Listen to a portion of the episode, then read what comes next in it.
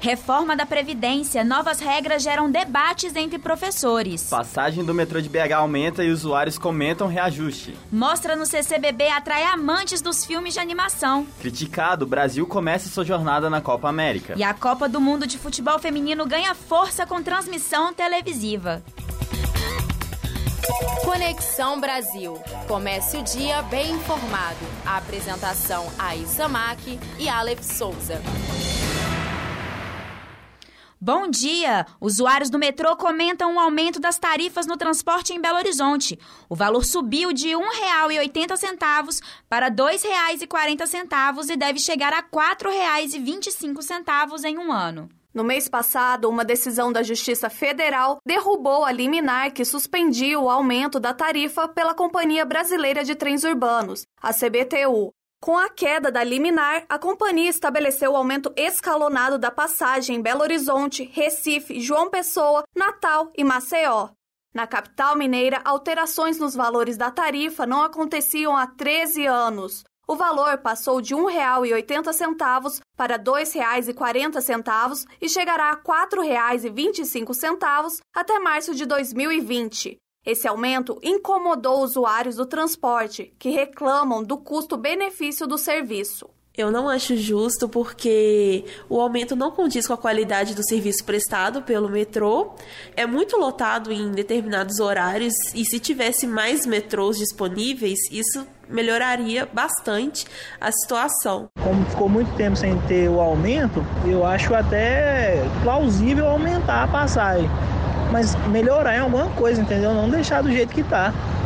Só aumento sem justificativa nenhuma, para mim, não não faz sentido, entendeu? Não concordo porque não ampliaram é, as estações e não houve melhorias. Eu acho que é um aumento pelo tempo que demorou, já era até esperado, né? Nos últimos anos teve um certo investimento em algumas melhorias, como alguns trens novos, né? Ampliação de vagões nos horários de pico. Então, assim, para ter uma opinião assim mais embasada, seria a gente tendo acesso à, à contabilidade do metrô. Sem ter acesso a isso, é só acreditar na palavra deles mesmo. Em nota, a CBTU reforça que, mesmo diante desse quadro, continua sendo o transporte mais barato do Brasil no setor e que este reajuste representa uma necessidade orçamentária diante dos anos de congelamento de tarifas e aumento de custos operacionais e de manutenção.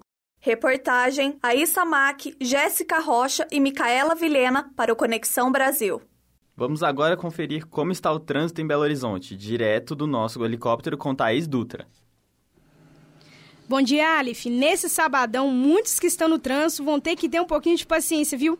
Olha, no centro da capital, a Rua da Bahia, entre a Timbiras e a Avenida do Contorno, tem um grande fluxo de carros. E na Avenida Amazonas, tem trânsito intenso entre a Praça Raul Soares e a Avenida Afonso Pena, nos dois sentidos. Olha, não tá fácil, porque na Cristiano Machado o trânsito está bem lento, no sentido bairro, próximo ao Minas Shopping. Ó, oh, mas chega de notícia ruim. Na Avenida Nossa Senhora do Carmo, o trânsito está tranquilo nos dois sentidos. O movimento dos atingidos por barragens e o poder público de Minas Gerais tiveram importante participação no suporte à cidade de Brumadinho, após a tragédia que ocorreu em janeiro desse ano. A Assembleia conseguiu aprovar um projeto de lei que visa o aperfeiçoamento das normas de segurança, licenciamento e outros aspectos para o funcionamento adequado em todas as barragens do estado de Minas Gerais. A reportagem é de Igor Martins e Francis Souza. O movimento dos atingidos por barragens surgiu em 1991 para auxiliar as pessoas desalojadas de suas terras devido à construção de barragens hidrelétricas. Após o desastre ambiental em Brumadinho, o movimento enviou uma equipe para a cidade com o objetivo de conscientizar a população sobre os seus direitos a atuação do movimento dos atingidos por barragens aqui em Brumadinho parte desses 30 anos de história do MAB, né, dessa experiência que o movimento foi adquirindo ao longo dos anos. A gente entende que é necessária, antes de mais nada, em primeiro lugar, o conhecimento dos atingidos pelos próprios direitos, né? Então o que o MAB faz é ir nos territórios atingidos e conversar com a população atingida para ajudá-los a entender quais são os seus direitos no caso dessas diante dessas violações, né? Depois do desabamento da barragem, a Câmara Legislativa aprovou o projeto de lei Mar de Lama Nunca Mais, criada pelo deputado estadual e presidente da Comissão de Minas e Energia, João Vitor Xavier. Logo após o crime na cidade de Mariana, nós trabalhamos muito para que naquela época fosse feita uma CPI aqui na Assembleia. Não foi a opção da Assembleia, mas o desdobramento disso foi um trabalho que fizemos como presidente da Comissão de Minas e Energia, em conjunto com o Ministério Público, com o IBAMA, é, com 52 ONGs ambientais, com o corpo técnico da Assembleia, para a constituição do projeto Mar de Lama Nunca Mais em torno desse projeto se deu um debate muito profundo é, a respeito dessa questão legal no Estado de Minas Gerais e esse debate, inclusive, é, virou um projeto de lei que foi aprovado na casa, infelizmente, apenas após o crime da cidade de Brumadinho. Foi um trabalho muito intenso, que durou mais de oito meses e que trata muito é, da questão das normas de segurança, é, do, dos processos de licenciamento e do descomissionamento e descaracterização das barragens. Após quatro meses do acidente, 24 pessoas continuam desaparecidas e o número de mortos já soma 246 vítimas. Confira agora como fica o tempo em BH durante o final de semana. É com você, Luciane Fernandes. Bom dia, Isa. Hoje, sábado, tempo firme em Belo Horizonte, com sol e algumas nuvens pela manhã e à tarde, mas sem chuva. Variação mínima entre 12 e máxima de 24 graus. Poucos ventos e umidade do ar entre 77 a 91%. Amanhã, domingo, o tempo permanece bom, com sol e algumas nuvens. Temperatura mínima de 13 e máxima de 23 graus.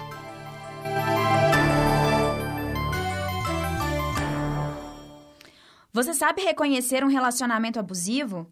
Alguns sinais de comportamento, como agressão, agressões físicas ou verbais, perseguição e ameaças, podem caracterizar esse tipo de relacionamento. Conheça um pouco mais sobre o assunto com a repórter Larissa Barreto. Nem sempre é fácil perceber as características deste tipo de relacionamento, mas se observar ciúme excessivo, brigas constantes, chantagem emocional, cuidado. Você pode estar vivendo em um. Essa mulher, que não quis se identificar, passou por essa experiência e conta como o psicológico dela foi afetado. Eu passei por um relacionamento abusivo já faz mais ou menos três anos. Eu não tinha noção do que, que era antes de vivenciar a situação.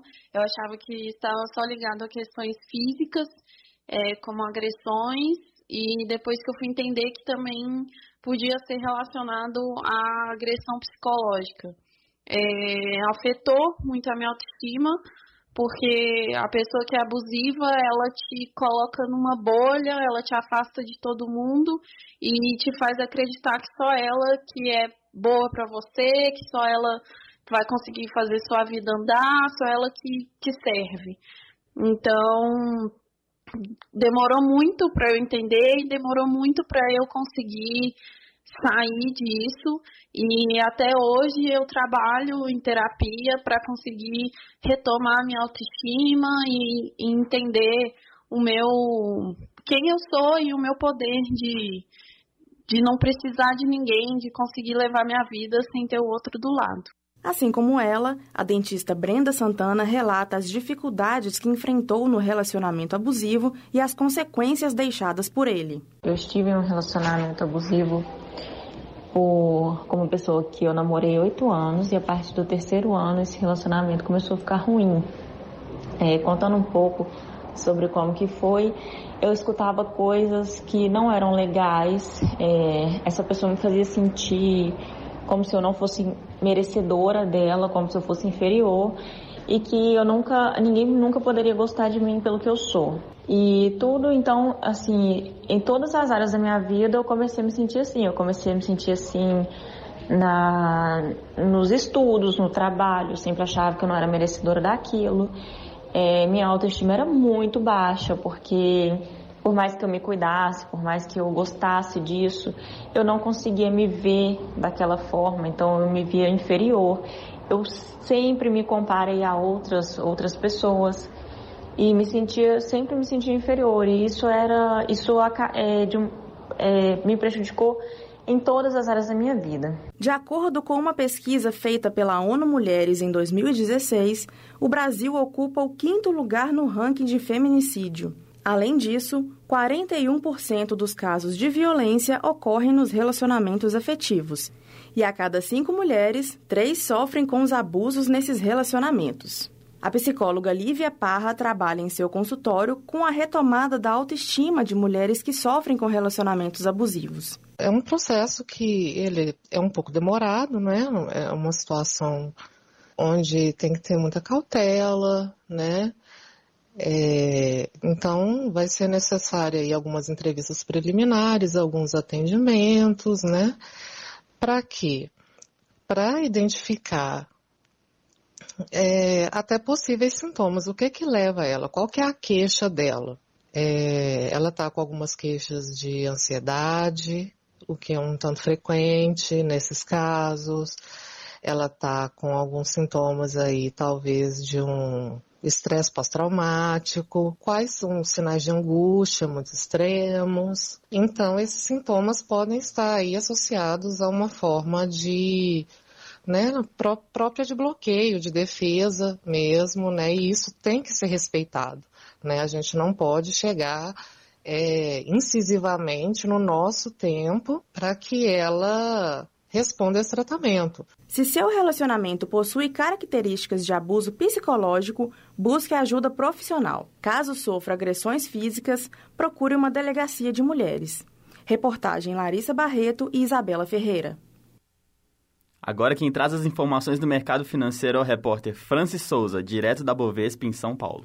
Bom dia, Aleph. Bom dia, Aissa. O principal indicador da Bovespa, da Bovespa encerrou com baixa de 1,42%, com um índice de 95.998 pontos, ontem no final de mais uma semana no mercado de ações. Já o dólar se manteve estável e terminou o dia em 3,89. Enquanto isso, o euro teve alta de 0,7 e encerrou na casa dos 4,21. A expectativa é que o dia comece com queda de juros, o dólar mais fraco e a Bovespa podendo seguir o comportamento externo e recuperar o patamar de 96.600 pontos.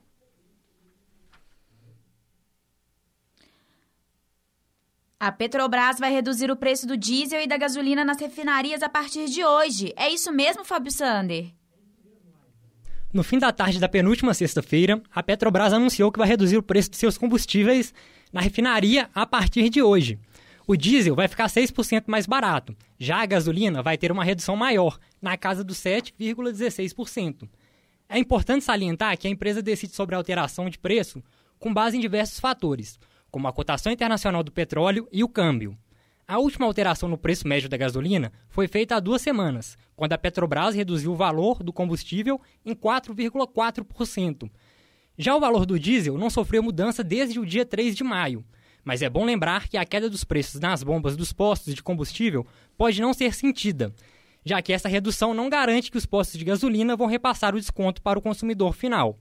O anúncio da redução do preço médio dos combustíveis pode ser encontrado no site oficial da Petrobras. É com vocês, Aissa, Aleph. E no próximo bloco você confere como as novas regras da aposentadoria podem afetar os professores.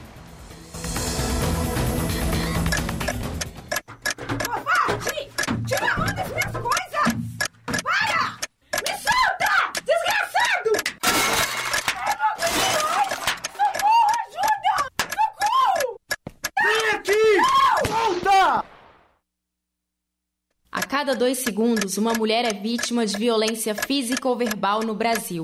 Denuncie, diz que 180, uma iniciativa dos alunos de jornalismo da PUC Minas São Gabriel. Conexão Brasil. Comece o dia bem informado. Vamos agora direto a Brasília com Micaela Vilhena. As conversas envolvendo o ministro da Justiça Sérgio Moro e o procurador Deltan Dallagnol foram assunto da semana aqui em Brasília. As mensagens trocadas entre dois nomes importantes da Operação Lava Jato repercutiram nos três poderes após, após serem divulgadas pelo veículo The Intercept Brasil. O presidente Jair Bolsonaro, a princípio, não quis se manifestar sobre o assunto, mas depois veio a público defender e elogiar o trabalho de Moro à frente das investigações quando atuava como ministro, como juiz do caso, perdão. Bolsonaro também negou qualquer possibilidade de demissão do atual ministro. E durante as próximas semanas é esperado um comparecimento de Moro ao Congresso Nacional. Os convites para prestar esclarecimentos estão marcados para os dias 19 de junho no Senado e dia 26 de junho na Câmara.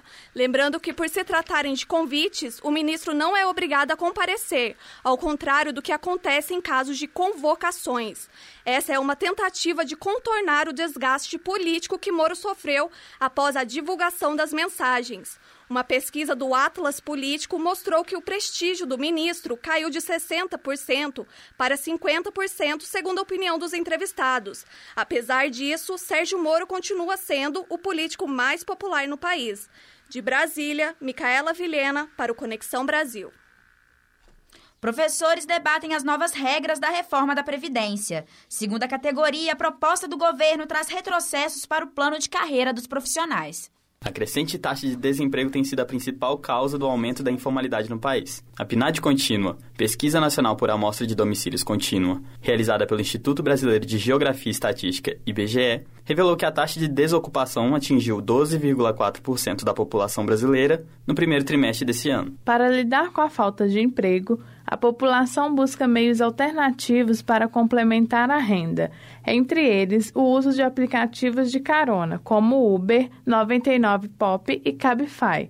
Uma pesquisa realizada pela Uber mostra que em outubro de 2016 eram 50 mil motoristas brasileiros. No final de 2018, a mesma pesquisa contabilizou mais de 600 mil motoristas cadastrados. O economista Jean Tavares explica como o desemprego justifica o aumento de motoristas do aplicativo. O Uber, esses serviços né, de aplicativos ou um pouco mais informais, eles são uma, uma ocupação de curto prazo. Né? Eu acredito que uma boa parte da, da população que está trabalhando com isso é, não é a primeira, não seria a primeira opção. Né? Também tem é, Uber em país desenvolvido, né? Então, por exemplo, tem Uber nos Estados Unidos, tem Uber na França e, e talvez lá não necessariamente seja falta de alternativa. Porém, é, Uber nesses países também, uma boa parte é dirigido, né, conduzido por imigrantes. Então você vê que é, aparentemente parece ser um trabalho precário para pessoas que não estão tendo outras oportunidades, né? Porque para ganhar algum dinheiro no Uber tem que ser uma rotina de trabalho muito grande e, e não deixa de ser uma atividade perigosa, né?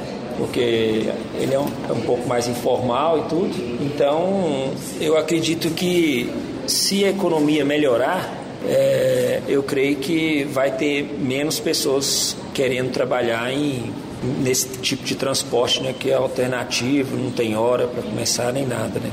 É o que eu acredito. O governo está preparando um decreto para que motoristas de aplicativos como Uber, 99 Pop e Cabify passem a contribuir para o INSS. Com isso, a categoria poderá descontar 5% da renda para a Previdência e passa a ter direitos a benefícios como auxílio-doença, aposentadoria por invalidez, licença maternidade, auxílio-reclusão, além da possibilidade de se aposentar por idade. Mas afinal, existe vínculo de trabalho entre as empresas e os motoristas? João Marcos, professor de Direito Trabalhista da PUC Minas, explica a existência ou não do vínculo empregatício.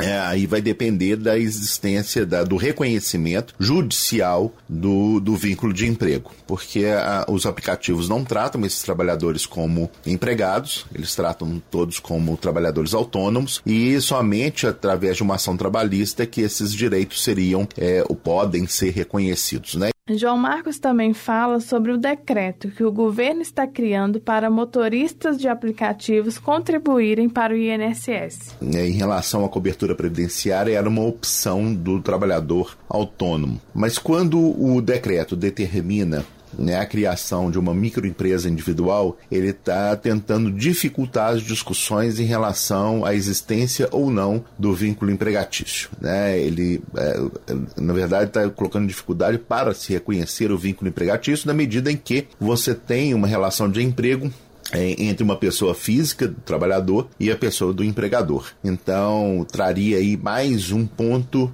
né, de fragilidade para o prestador de serviço, caso ele busque essa, essa, esse manto do direito do trabalho que é, naturalmente o direito do trabalho tem em relação ao, aos empregados, aos trabalhadores. Entre os motoristas, além da falta de estabilidade que a ocupação traz, Um problema comum é a falta de apoio das empresas de aplicativos de carona e as taxas que são consideradas muito altas. Anderson Clayton comenta sua experiência como motorista do aplicativo Uber. Está sendo muito bom para mim. Quando eu preciso de um dinheirinho extra aí, eu vou lá e rodo e tal. Dá para me garantir lá o combustível e sobra um, um dinheiro ainda para pagar uma conta, fazer um lanche, qualquer outra coisa, sabe? Eu acho que está sendo muito interessante. Eu só estou um pouco insatisfeito com a Uber. A Uber às vezes tem umas viagens muito injustas. Você roda muito tempo, você anda aí 5 km para pegar um passageiro. Depois você vai com esse passageiro ali um quilômetro e meio e deixa aquele passageiro e ganha quatro reais. Porque da viagem dele deu seis e pouco, desconta 25%, dá quase sete reais, dá 25%, cai para quatro reais. Eu acho a coisa meio injusta, porque aí a gente. Isso desanima o, o trabalhador do aplicativo, né? Procuradas, as empresas Uber e 99 Pop não se posicionaram. Reportagem de Patrícia Alves e Aleph Souza para o Conexão Brasil. Então, a gente pode conferir aí a matéria sobre a Uber e as relações de trabalho. E Logo mais vocês vão poder conferir aí o debate sobre as novas regras da reforma da Previdência, mas antes a gente vai falar com Gustavo Aguiar. É, como está o clima da reforma, da reforma em Brasília? Bom dia. Bom dia, Aleph. Bom dia, Issa. É, o governo Bolsonaro está tendo problemas com os seus aliados. O momento é complicado na base governamental do Jair Bolsonaro e o presidente já enfrentou problemas com seus ministros e seu vice, e as últimas semanas tem evidenciado que o legislativo não caminha em passos tão distintos.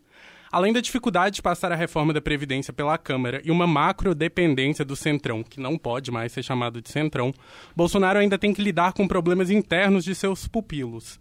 Os conflitos se somam. Kim Kataguiri, deputado democratas, já foi chamado de comunista pelos devotos apoiadores do presidente. Kataguiri, por sua vez, diz que o capitão demoniza a política e avaliou seu governo com nota 5 em 10 mas o nível desceu mesmo entre Joyce Halseman e Carla Zambelli, representantes do conservadorismo arcaico que surfaram na onda do presidente. Zambelli abriu fogo contra a líder do governo, insinuando que a deputada é omissa e se vendeu para o Centrão.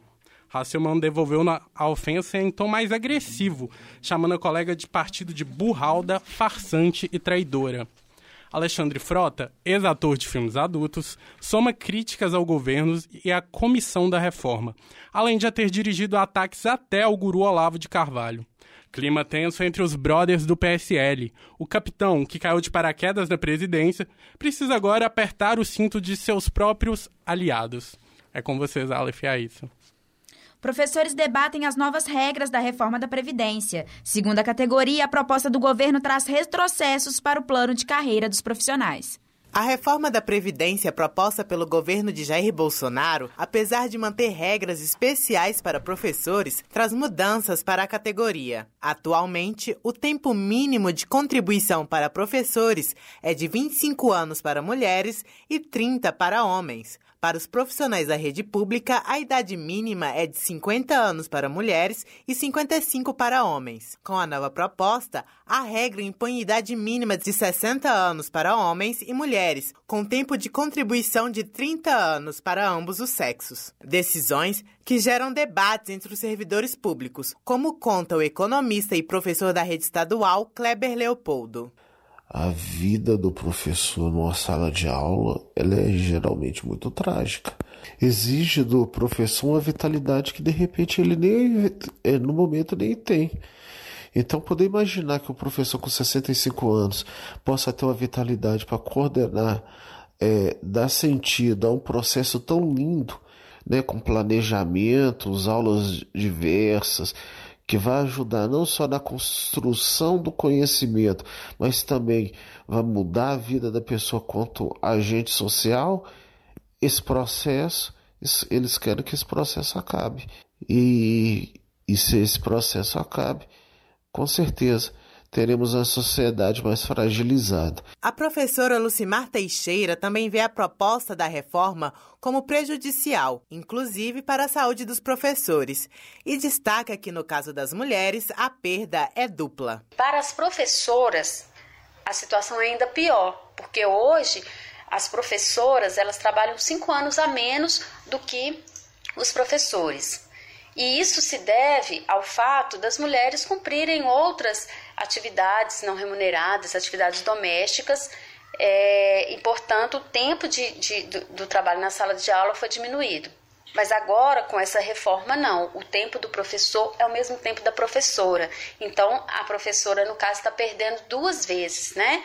Então, é, isso precisa ser revisto, porque se os professores que hoje já estão ficando doentes, com essa reforma, nós teremos profissionais debilitados na sala de aula, Segundo o secretário de Previdência do Ministério da Economia, Leonardo Rolim, o estudo feito pelo governo mostrou haver diferenças em pouco mais de 40% dos países, sendo que apenas na Croácia as regras previdenciárias dos professores fazem distinção de gênero. A proposta precisa de 308 votos para ser aprovada no plenário da Câmara. A data ainda não foi definida. Reportagem José Alberto Rodrigues e Luiz Gustavo Guiar.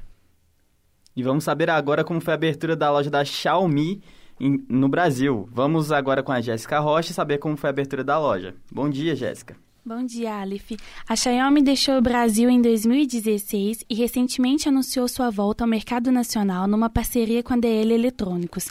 Além da venda de produtos oficiais online, a marca chinesa abriu ontem sua primeira loja física no país, que fica no Shopping Ibirapuera, em São Paulo. Como ocorre em outros países, a inauguração da loja contou com muitos fãs da marca e a fila estava quase dobrando o quarteirão do shopping. Apesar da marca ser conhecida pelos smartphones com boas especificações a preços acessíveis, a loja da Xiaomi contou com mais de 100 itens, dentre eles pulseira para medir atividade física, patinete elétrico, mochila, mala de viagem, lâmpada inteligente, entre outros. A loja segue o padrão que a Apple tornou popular, com mesas e prateleiras de madeira por toda a parte, com os produtos expostos. Vários atendentes ficam espalhados para explicar e fazer demonstrações. Algo que achei interessante é que na seção de fones de ouvido tem sempre uma unidade solta para teste. Assim você consegue checar na hora se o produto é bom ou não. Jéssica Rocha para Conexão Brasil. Depois do intervalo, você confere as dicas para o final de semana. Voltamos em um minuto. Vai namorar comigo sim. Hum, nem. Hoje eu vou te puxar, vou te agarrar, vou te beijar. Hum, e essa não. Clima tá fácil de pegar. Você pedir pra me parar, não vou parar. Se você tem o direito de dizer não para uma música, por que não respeita o não de uma mulher? Diga não ao assédio no carnaval, uma iniciativa do curso de jornalismo PUC Minas São Gabriel. Não é não! Conexão Brasil. Comece o dia bem informado. Vamos agora conferir a vida dos famosos com a nossa colunista Patrícia Alves. Bom dia, ouvintes. Vamos começar com uma boa notícia. A atriz e comediante Cláudia Rodrigues, protagonista do seriado A Diarista, recebeu alta no final de maio. A humorista vem lutando contra a esclerose múltipla e teve melhora no quadro de saúde após passar por um período de internação. No último dia 7, Cláudia comemorou seus 48 anos em um restaurante japonês, ao lado de sua filha e de sua empresária. Parabéns, Cláudia, que essa boa fase permaneça na sua vida. Outro assunto que repercutiu foi o namoro da cantora Ludmilla com sua bailarina e melhor amiga Bruna Gonçalves. Em entrevista, Ludmilla revelou que o relacionamento teve início em 2017, mas só foi oficializado para amigos e familiares em outubro do ano passado. Para os fãs, a revelação chegou só agora, depois que a cantora postou no seu Instagram uma foto romântica do casal. É isso aí, gente, viva o amor. E a internet foi a loucura depois que a atriz norte-americana Viola Davis postou uma selfie com Thaís Araújo com a legenda: Minha irmã brasileira, Thaís veio para uma visita. Que conexão maravilhosa, amo sua autenticidade e talento. Thaís, ao visualizar o depoimento carinhoso da estrela internacional, respondeu imediatamente, dizendo que aquele foi um dos momentos mais importantes da sua vida e agradeceu a Viola e seu marido Julius por abrirem sua casa e seus corações. A foto da dupla fez tanto sucesso que vários famosos comentaram a postagem instantaneamente. Que fofas! É isso, pessoal. Na próxima semana voltamos com mais notícias que agitaram a internet. Bastidores e curiosidades do processo de criação de animação, animações como Shrek e Madagascar são temas da exposição Uma Jornada do Esboço à Tela, no CCBB em Belo Horizonte.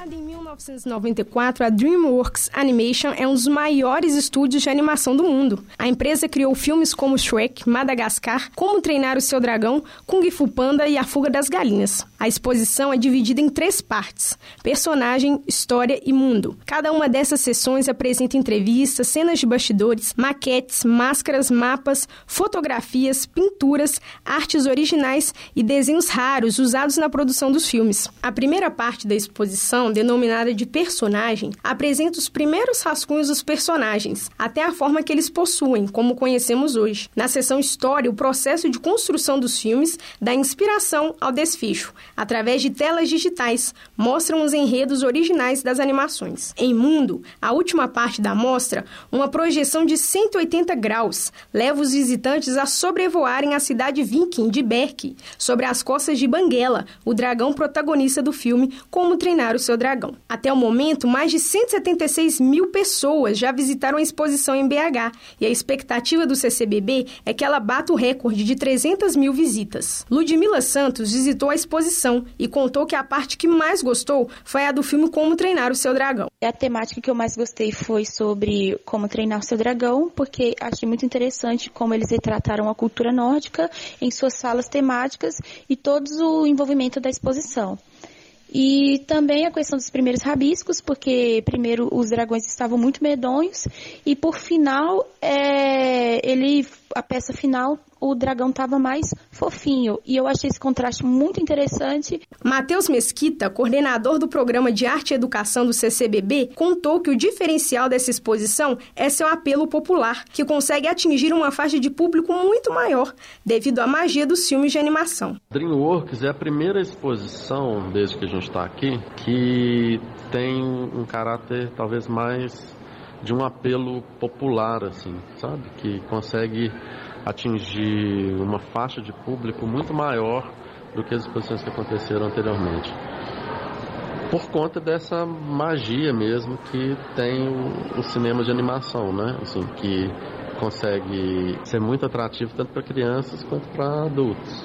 A exposição é uma boa pedida para os amantes dos filmes infantis. Por mostrar o processo, sabe assim, existem acho que o próprio título da exposição, né, que é uma jornada do esboço às telas, deixa muito claro é, de como as ideias iniciais, né, dos primeiros rabiscos, digamos assim, vão se tornar uma coisa mais complexa, que é muito mais complexa, que é um longa-metragem de animação. Reportagem Thaís Dutra. Vamos às dicas da nossa agenda cultural agora para o fim de semana com Gabi Xavier e Isabela Ferreira.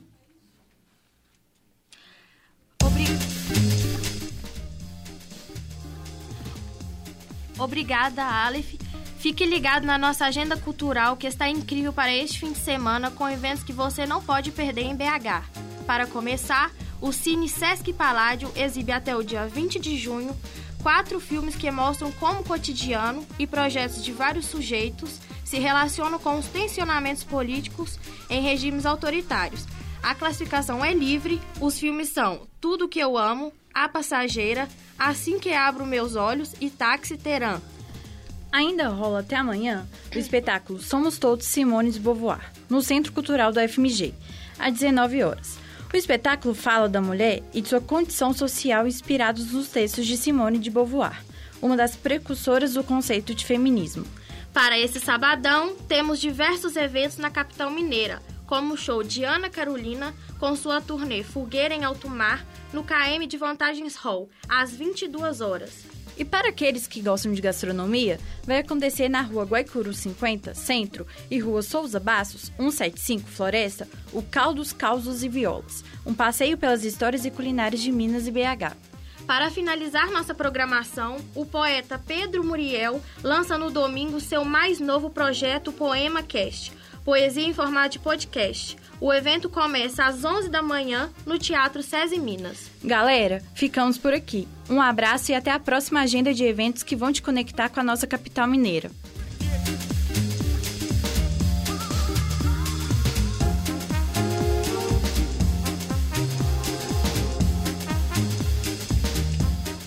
Obrigada, meninas. E a cantora Madonna lança novo álbum. Quem comenta a novidade é José Alberto Rodrigues.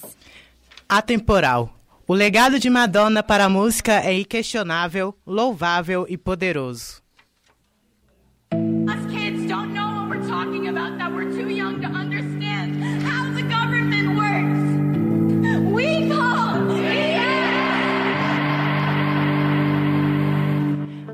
As palavras de Emma Gonzalez, ativista que sobreviveu ao massacre de Stoneman Douglas em Parkland, na Flórida, onde 17 pessoas morreram e 15 pessoas ficaram feridas, introduzem Madonna para o lançamento de Madame X, novo álbum da rainha do show business. De erótica American Life, Madame X é uma persona que a realiga às suas origens e reafirma, pelas prévias e singles, seu poder transformador e metamórfico da cultura pop.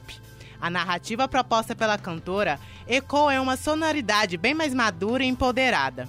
A rainha do pop arrisca mais uma vez, o que não é uma novidade em sua carreira. Os desafios agora é a luta contra uma indústria musical diferente da época em que começou na década de 80 o que permite a experimentação de novas linguagens e estilos.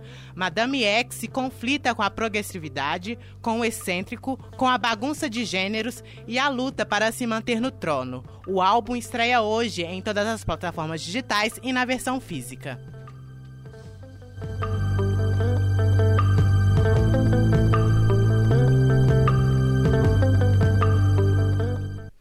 E por falar em novidades, quais são as expectativas para o signo de Gêmeos, Igor Martins? Hoje eu trouxe para você, Geminiano, alguns conselhos para iluminar seus caminhos no amor, no dinheiro e no trabalho. As pessoas nascidas entre o dia 21 de maio e 20 de junho carregam em seu mapa astral a curiosidade, a versatilidade, o bom humor, a gentileza e a inteligência. Geminianos gostam de desafios e buscam por, mu por mudanças constantemente no trabalho. Como é difícil conquistar um geminiano, não é mesmo? Pessoas emocionalmente estranhas que não se deixam levar pelas emoções e detestam ciúmes. Abaixar a guarda e desconstruir esse muro de sentimentos vai te aproximar de, de pessoas especiais. Uma época boa para ganhar dinheiro. Use essa criatividade para inovar no trabalho e você será reconhecido em breve. Mas não se esqueça de poupar e segurar para o seguro. No próximo programa, vamos falar com você, canceriano, sensível, que está sempre em busca da felicidade. Eu vejo muita sorte no seu mapa astral, viu? A gente se encontra. Um abraço e muita luz. No próximo bloco, você confere as notícias do esporte. Tem Copa América e o Mundial Feminino. Até já!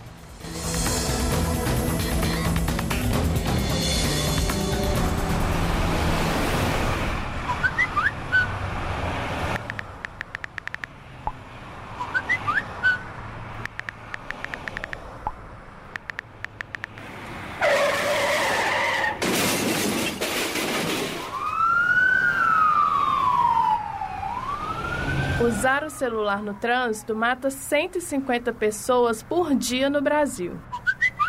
Ao dirigir, desligue o celular. Uma iniciativa dos alunos de jornalismo da PUC Minas São Gabriel. Rex entra pela porta da cozinha, penetra na sala balançando o rabinho por entre as pernas da Maria. Contorna a mesa, escorrega no tapete verde, evita a cristaleira. A Maria retorna para a marcação. Olha o agarra-agarra, ele é esperto, saltou no sofá, tocou de primeira no abajur. Vai cair, caiu! Que cachorrada! Mas Maria tá tranquila. Coloca uma gotinha de Super Bonder no ponto de ruptura. Atenção, vai colar, juntou, colou! Super Bonder, a cola que cola como nenhuma outra cola-cola! Pipoca na panela começa a arrebentar. Pipoca com sal e sede que dá. Pipoca e guaraná, que programa legal. Só eu e você e sem peruá. Que tal? Quero ver pipoca pular. Pipoca com guaraná. Quero ver pipoca pular. Pipoca com guaraná. Quero ver pipoca pular, pular. Sou louca por pipoca guaraná. Antártica, este é o sabor.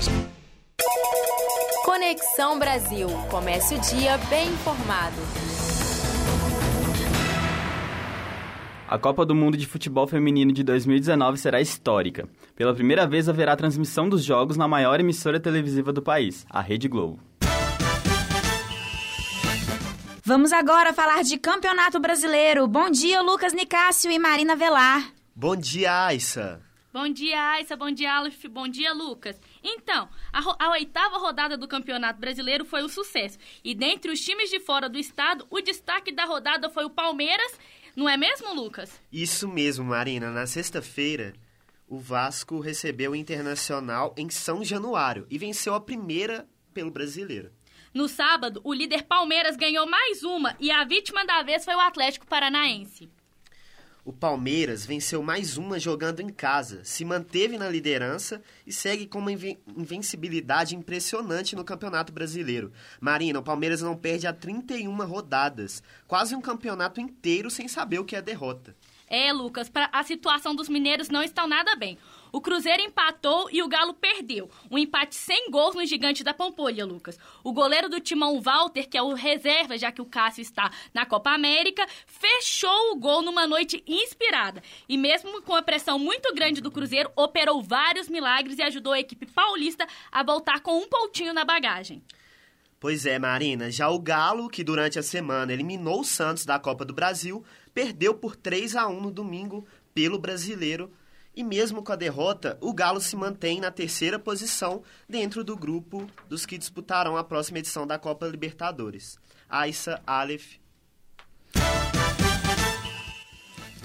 A Copa do Mundo de Futebol Feminino de 2019 será histórica. Pela primeira vez, haverá transmissão dos jogos na maior emissora televisiva do país, a Rede Globo. Caminhando para a sua oitava edição, a Copa do Mundo de Futebol Feminino, pela primeira vez em 28 anos, terá uma cobertura massiva da mídia nacional e internacional. O torneio será realizado na França e pode representar um marco na história do futebol das mulheres. Pela primeira vez no Brasil, haverá transmissão de todos os jogos da seleção seleção brasileira na maior emissora do país, a Rede Globo. Conversamos com a repórter Lívia Laranjeira, que falou sobre a importância da cobertura. Quanto mais esporte feminino, futebol feminino passar na TV, mais as pessoas vão entender que aquilo é normal, que aquilo é um esporte como todos os outros e é um jeito de, de se jogar futebol. Mas acima de tudo, o que garante que esse mundial será histórico é principalmente a evolução do jogo. Tem muita gente que ainda fala, ai, mas tecnicamente o futebol é melhor, o futebol é pior. Não, não é questão de ser melhor ou pior, são estilos diferentes e vai ter táticas diferentes, independentemente de ser homem ou mulher, cada técnico vai aplicar uma estratégia e um estilo de jogo. E eu acho que é muito bom a gente ver essas diferentes escolas dentro do futebol feminino. O cenário do futebol feminino tem mudado muito rápido, de acordo com o aumento do investimento que os países têm feito. O principal motivo de se falar em futebol feminino é a Europa. A temporada 2018-19 rendeu frutos e as marcas começaram a enxergar o futebol feminino com bons olhos. O investimento não se compara com o de anos na modalidade masculina, mas enfim, o futebol feminino terá investimento. Para Kathleen Azevedo, técnica do América Mineiro, o patrocínio e transmissão dos jogos da Copa do Mundo agregará nas competições nacionais. Basicamente, futebol é um produto, né? Quanto quanto mais a gente conseguir torcedores, né, fãs para o esporte do futebol feminino, mais patrocinadores, mais os clubes vão investir, né, e com certeza mais é, atletas vão querer praticar o futebol feminino. A certeza que temos é que a espera valeu a pena e a Copa do Mundo da França já é histórica. Reportagem de Marina Velar e Marina Gomes para o Conexão Brasil. A seleção brasileira de futebol masculino enfrenta desafios na busca pelo título da Copa América. Nossa reportagem conversou com um comentarista da Rádio Tatiaia, Cafu Doné, que vai cobrir a competição. Ontem começou a 46ª edição da Copa América. A competição reúne as principais seleções da América do Sul e mais dois convidados do continente asiático, Catar e Japão. A seleção brasileira fez sua preparação para o torneio na Granja Comari, no Rio de Janeiro. A equipe comandada por Tite vai em busca do seu nono título. Conversamos com Cadu Doné, jornalista que vai cobrir a Copa América pela Rádio Tatiaia. Ele falou sobre a expectativa para a recepção de craques mundiais no estádio do Mineirão e criticou a convocação de alguns atletas. A expectativa aí para a presença do Messi, vai jogar em Belo Horizonte, inclusive, um dos atrativos da Copa América. Acho que o Tite convocou uma seleção boa, eu não colocaria a convocação dele como péssima, como horrível, mas eu discordo de algumas coisas. Por exemplo, o Fabinho, volante do Liverpool, fez uma grande temporada, ele não convocou, eu acho que ele poderia estar na lista na vaga do Alan do Napoli, por exemplo. Ele pode até argumentar que o Alan é mais segundo volante, que o Fabinho é mais primeiro marcador, mas ainda assim acho que dava para trocar os dois, para adaptar ali o elenco. No amistoso entre Brasil e Catar, Neymar lesionou o tornozelo direito. O camisa 10 foi cortado pelo departamento médico e está fora da Copa América. William, meio-campista do Chelsea, foi chamado para ocupar a vaga. Cadu analisou a escolha do treinador e lembrou de jogadores em melhor fase que o atleta do time inglês. Eu gosto do William, acho um bom jogador. Nem entro assim nesse exagero de muitas críticas, não. Agora, não seria a minha opção. Eu prefiro o Lucas, prefiro o Vinícius Júnior. E esses dois, sem dúvida. Talvez até o Dudu do Palmeiras eu colocaria é, à frente do William nesse momento. Que teve um bom espaço na temporada do Chelsea, mas titular, titular mesmo não foi. Então, acho que não era exatamente o momento ideal para chamar o William. Mas vamos ver como que vai ser. Talvez o Tite aí, por ser em cima da hora, pelo Neymar ter saído muito é, em cima ali do começo da Copa América, talvez ele tenha preferido um jogador mais da confiança. Apesar de todos os problemas e críticas à seleção brasileira, Cadu acredita no favoritismo da equipe. Acho que o Brasil vai, vai brigar pelo título ali. O grupo é muito fácil, né? Grupo do Brasil é muito fácil, então mesmo com uma certa crise, assim, como todo mundo criticando, eu acho que às vezes até dá para usar a fase de grupos ali para adaptar o time, porque é muito fácil o grupo. De qualquer maneira, acho que vai ser uma Copa América bem legal e Belo Horizonte vai ter jogos bem interessantes. Vai ter Argentina, vai ter Uruguai, depois vai ter a semifinal. Vai ser bem legal, tô na expectativa. Reportagem: Fábio Sander, Gabriel Durães e Lucas Nicásio. E o Conexão Brasil vai ficando por aqui. Eu sou a Issa Mack. E Aleph Souza. Desejamos a todos um ótimo dia e até a próxima. Conexão Brasil. Comece o dia bem informado. A apresentação Aissa Mack e Aleph Souza. Essa produção é do Lab SG, onde você vem aprender são Gabriel.